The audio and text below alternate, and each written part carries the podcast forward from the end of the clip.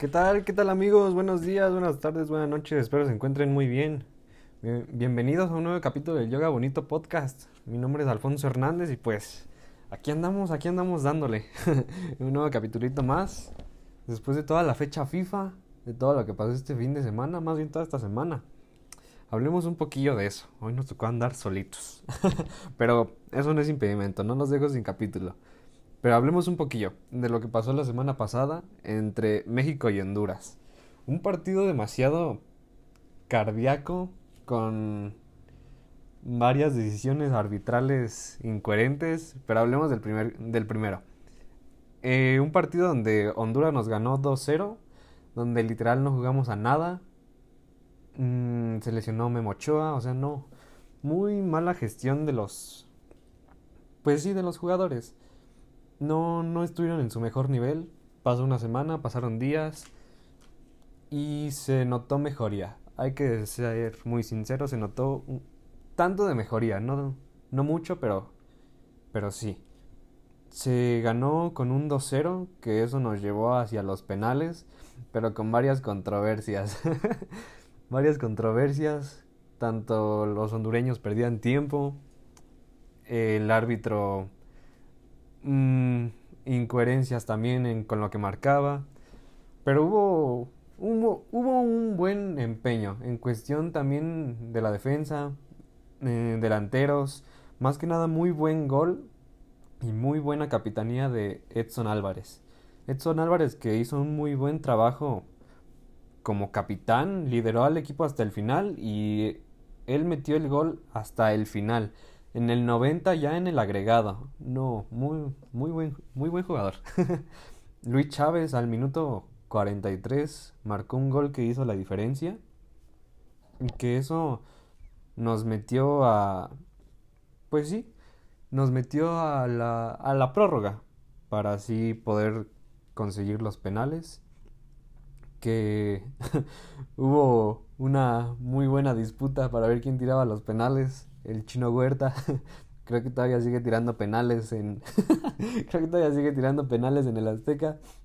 Pero es eso. México ya tiene asegurado su pase a la Copa América que no la va a tener nada, nada sencilla. Una Copa América que siempre está plagada de estrellas en cuestión de países, equipos, como una Argentina, un Chile, un Brasil, que no ha estado tan bien. No ha estado tan bien. Ahorita vamos con ello. Pero ahí está. Eso fue un poquillo de la selección mexicana. Pero quedándonos un poquito en México. La semana pasada se habló sobre la Liga MX, los partidos, el play-in. Y ya, ya hubo juegos, ya hubo juegos. El Santos contra el Mazatlán. Santos 2, Mazatlán 1. El favorito. El favorito perdió. Yo la verdad tenía varias esperanzas en el Mazatlán hay que ser muy sinceros. Yo soy muy sincero. Tenía esperanzas en el Mazatlán. Un equipo que vino de la nada, que se fundó de un Monarcas que ya estaba consolidado aquí en México, en, en Morelia, sí. Pero pues este torneo no lo hizo nada mal, ¿eh? Para nada, para nada mal. Se suponía que iba a ser la sorpresa y la sorpresa fue, se la llevaron ellos. y Atlético de San Luis contra León. Muy buen partido, ¿eh? Jürgen Damm también muy buen gol que se metió, celebrando como el bicho. Pero el Atlético se lo llevó 3-2 contra el León. Se viene, ¿eh? Se viene la lucha por el campeonato. Se viene la lucha por ese campeonato anhelado que va a estar muy bueno. Pero continuamos un poquillo, un poquillo también con todo lo que se acarreó en esta fecha FIFA, en los lesionados de la fecha FIFA, que hubo 25 lesionados. 25 lesionados que pues esas fechas FIFA no no son del agrado de muchos de muchos cuerpos técnicos en clubes, de varios jugadores. Se lesionaron varios y entre ellos varias estrellas del equipo de Real Madrid. Yo lo voy a decir aquí, soy un hincha del Real Madrid, sí, pero eso te acarrea a tener tan poca plantilla. Al tener tan poca plantilla, sí, pierdes a jugadores, pero ya no tienes a más. ¿Y a quién metes? se lesionó hoy, ahorita en la mañana, que es 24, 24 de noviembre. Hoy en la mañana, eh, en las noticias, se, dio a conocer de que Rodrigo, el jugador del, Real Madrid brasileño, tenía una lesión en su rodilla.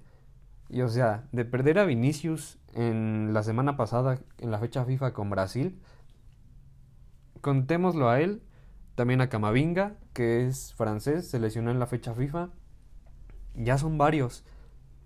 Nombrémoslos. Son Thibaut Courtois, portero, Militao, defensa, Aurel, Aurelien Chouameni, que es medio, Dani Ceballos, Kepa, que venía para suplir a Courtois pero se lesionó y ahora con quién te quedas?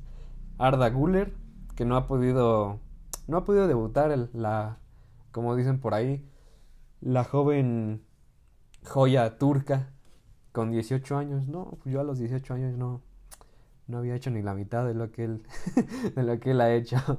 Eduardo Camavinga, que él te podía jugar de todo y ahorita ya no puede jugar.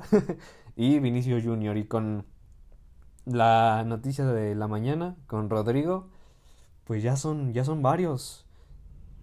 Ya son varios y no tienes tanta plantilla el Madrid tiene que considerar esto para la próxima temporada. Sí tienes muy buenas estrellas, pero como en estos partiditos sí que no son de gran relevancia, que se te lesione un jugador así tal cual de la nada, uy, pues sí, se ve que la deben de sufrir y la tienen que sufrir y tienen que pensar en cómo obtener más plantilla para la otra temporada. El Madrid es un equipo que sí tiene tiene dinero que puede y se tiene que dar a la tarea de conseguir nuevas figuras. Porque ahorita en delantera tienes a Joselu y a Brahim Díaz. Sí, son jugadores que te rinden bien, pero son jugadores que están para... Mm, no están para... Bueno, están para estar en banca, porque tienes a tus estrellas Vinicius Rodrigo. Y ahorita con Bellingham también que está lesionado, se me pasó a nombrarlo. Mm, pues está difícil, muy difícil la situación, la verdad. Pero pues a ver qué le depara, qué le depara al Real Madrid en esta, en estas semanas. Pero también una noticia muy importante a toda la gente que luego le, le enoja que haya fuera de lugar y que nada más haya pasado un dedo o una mano, la FIFA cambia las reglas. A partir de la temporada 2024-2025 consideraría estar la ley Wagner, si todo el cuerpo del atacante supera completamente al último defensor, está en offside. Eso está muy bien, la mera verdad está muy bien. Pero si una parte del cuerpo del atacante está fuera de, fuera de juego, entre comillas, o posición adelantada, cabeza, hombro, rodilla o pie, no, no se considerará fuera de lugar. Evitaría que se anulen más goles por hombro, una mano, un talón o la cabeza por lo que favorecería a los atacantes y habría más goles para los delanteros. Eso, la verdad está muy bien, ¿eh? Porque también en los juegos no... No, no, no, yo, yo me enojo. me enojo cuando me marcan fuera de lugar y es un hombro o una mano. No. Pero eso sí, está muy bien. Qué bueno que se va a implementar eso porque han habido... Con la implementación del VAR, sí ayuda pero no, no tanto. Sí, se necesita un poquito más, un poquito más de, de ser autocríticos con eso. Pero siguiendo con un poquillo con el fútbol de Europa, sigamos con la liga. En esta temporada ha dado mucho de qué hablar porque en la punta no está ni el Real Madrid ni el Barcelona. Está el Girona con 34 puntos, le sigue el Real Madrid con 32, el Barcelona con 30 y pues ya, el Atlético de Madrid con 28. Pero pues X, ¿no? Pero ¿quién va a ganar la liga esta temporada, eh? El Girona vino de ser un equipo desconocido, pero que está dando de qué hablar, ¿eh? Está dando de qué hablar y pues ya veremos qué sucede. Al final, a ver, haré una encuestilla y se las dejaré en mis historias para ver, para ver qué sucede. Pero vámonos un poquillo con lo que pasó con todos los lesionados, con toda la fecha, con toda la fecha FIFA, la Eurocopa, vámonos con eso. La verdad, empezamos con los lesionados. Ya lo nombraba hace rato, ya lo decía. Vinicius y Camavinga baja hasta enero. O sea, ya no quedaba nada para el final de la temporada de invierno, que me parece finaliza como por el 16 de diciembre. Pero pues aún quedan partidos importantes en este último mes, en estas dos, tres semanas en la liga, que se te vayan tus estrellas jóvenes del tu equipo, pues eso cala. Al igual que del otro lado se encuentra el Barcelona con Gaby lesionado. La verdad, Gaby es un muy buen jugador, pero su lesión fue muy muy dolorosa, muy no sé, muy aparatosa de ver. Gaby se ha roto el ligamento cruzado y el menisco de su rodilla también se ve afectado. Estará fuera por de 7 a de 7 a 9 meses, o sea, se pierde ya toda la temporada, claramente.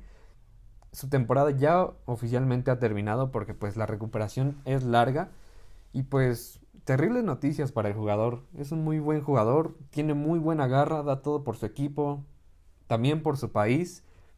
Y pues también se pierde la Euro de 2024 con, con España. Y se decía que iba a ir a los Juegos Olímpicos, que ya era un hecho. Y pues se vino abajo. Se vino abajo todo, toda esa convocatoria. Pero pues terrible noticia, la verdad. Terrible noticia que estos partidos se comentaba y hasta los mismos jugadores lo dicen. Y estos partidos son para para que la FIFA gane dinero, lamentablemente y pues los jugadores estén estén ahí dándole sin descanso, sin descanso. Pero sigamos un poquillo también porque también se lesionó Haaland. Estaban ahí dando un partidillo también con Noruega en la fecha FIFA, ya lo comentaba, que también Noruega no no entró a la Eurocopa, ay Noruega muy mal, muy mal, pero hubo muchos lesionados. También Onana se me pasó. No, no, no. Bueno, hablando un poquillo también de, de noticias más, más felices. Portugal completó 10 victorias con 10 partidos en la Euro. Clasifica con CR7 como mejor goleador con 10 tantos. Roberto Martínez dice, Cristiano Ronaldo tiene tanta hambre como un jugador de 18 años. Él es un modelo a seguir y siempre trata de estar en la posición correcta y él está buscando el objetivo. Ya lo comentaba en capítulos pasados con invitados pasados. Cristiano con esa mentalidad tiene 38 años y tiene mentalidad como uno de 20, 25, ni siquiera tiene los de 25, 20 no tienen esa mentalidad de seguir ahí. Sí, tal vez se fue una liga ya no tan competitiva como es la liga árabe, pero sigue quiere estar ahí y no por nada está entre los entre los 5 o 10 jugadores que más goles han marcado en este año, ¿eh? Poco se habla, ¿eh? Poco se habla, la verdad.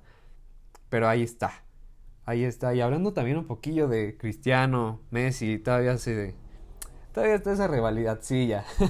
Metiéndole un poquillo. Se comentaba en estos días. Hubo un rumor que habría un último baile, un último juego, Messi contra Cristiano Ronaldo. El Inter de Miami se enfrentaría al Al Nazar en Riyadh en febrero del 2024, un juego amistoso programado.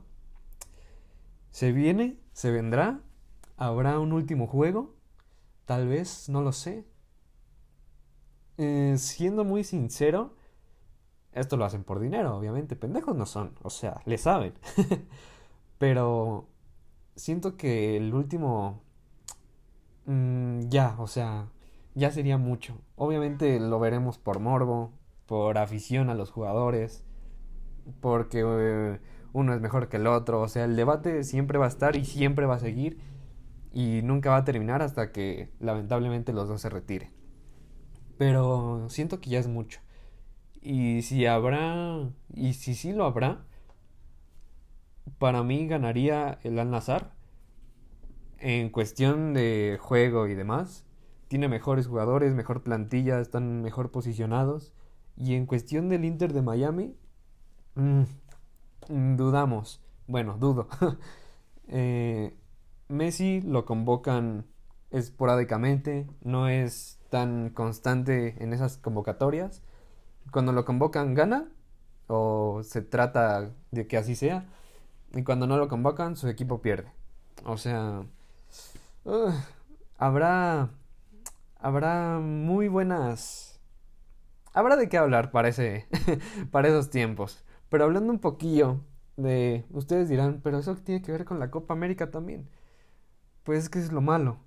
Que la Copa América se disputará en Estados Unidos en el 2024, se inaugurará en Atlanta, pero la final se jugará en Miami. Como que algo no cuadra, ¿no? Como que algo no cuadra en esta Copa, en esta nueva Copa América. ¿Quién juega ahí? ¿En Miami? no, no, no. Espero y no sea así. Espero y no sea así porque ya sería algo muy descarado. Demasiado descarado, diría yo. Pero... Uy, hubiera podido haber sido en otro lugar, yo qué sé, en una sede importante como, sí, lo es la misma Argentina, Brasil, Chile, incluso México, Uruguay, pero ¿por qué en Estados Unidos? ¿Y por qué en un lugar donde se fue un jugador importante, por no decir el mejor jugador del mundo?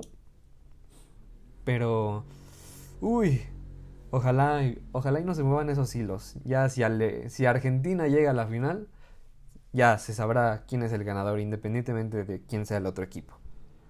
Pero hablando un poquillo de Argentina, Argentina se enfrentó a Brasil.